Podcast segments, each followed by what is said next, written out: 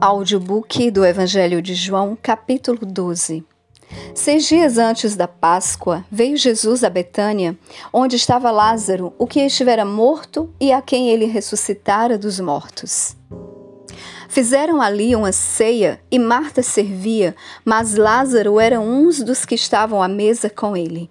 Então Maria, tomando uma libra de unguento de nardo puro, caríssimo, ungiu os pés de Jesus e limpou os pés com os seus cabelos, e a casa se encheu com o cheiro do unguento.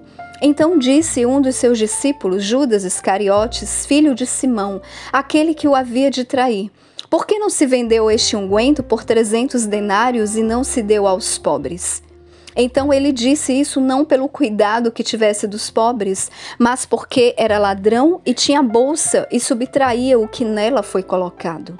Disse, pois, Jesus: Deixe-a sozinha, para o dia do meu sepultamento o tem guardado. Porque os pobres sempre o tendes convosco, mas a mim nem sempre me tendes. Portanto, muita gente dos judeus soube que ele estava ali e eles foram não só por causa de Jesus, mas também para ver a Lázaro, a quem ele ressuscitara dos mortos.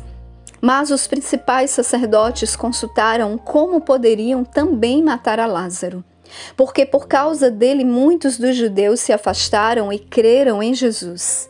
No dia seguinte, a grande multidão que tinha vindo à festa, ouvindo dizer que Jesus vinha a Jerusalém, tomaram ramos de palmeiras e saíram-lhe ao encontro e clamavam: Hosana, abençoado é o Rei de Israel, que vem em nome do Senhor. E Jesus, tendo encontrado um jumentinho, assentou-se sobre ele, como está escrito: Não temas, filha de Sião, eis que o teu rei vem assentado sobre um potro de jumenta. Os seus discípulos, porém, a princípio não entenderam essas coisas, mas quando Jesus foi glorificado, então eles se lembraram de que essas coisas estavam escritas a respeito dele e que eles tinham feito essas coisas para ele.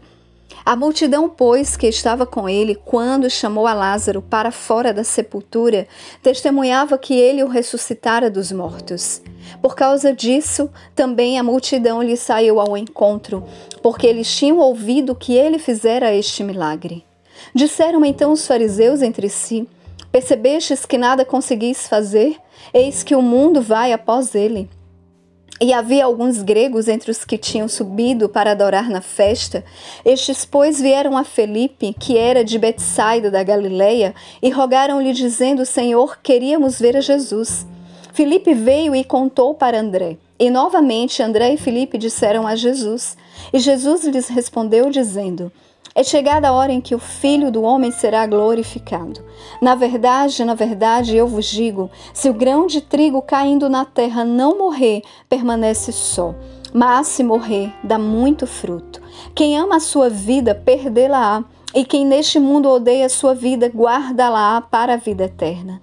Se algum homem me serve, siga-me, e onde eu estiver, ali estará também o meu servo. Se algum homem me servir, meu Pai o honrará. Agora minha alma está perturbada, e que direi eu? Pai, salva-me desta hora, mas para esta hora é que eu vim. Pai, glorifica o teu nome. Então veio uma voz do céu dizendo: Eu já o tenho glorificado e novamente o glorificarei.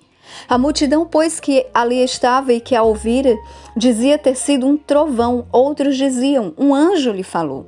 Jesus respondeu e disse: Não veio esta voz por minha causa, mas por causa de vós. Agora é o juízo deste mundo. Agora será expulso o príncipe deste mundo. E eu, quando for levantado da terra, todos os homens atrairei a mim. E dizia isto, significando de que morte ele deveria morrer. Respondeu-lhe a multidão: Nós temos ouvido da lei que o Cristo permanece para sempre. E como dizes tu, é necessário que o filho do homem seja levantado? Quem é esse filho do homem? Então Jesus disse-lhes: Ainda por um pouco de tempo a luz está convosco. Andai enquanto tendes luz, para que as trevas não venham sobre vós.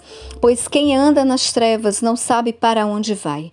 Enquanto tendes luz, crede na luz, para que sejais filhos da luz.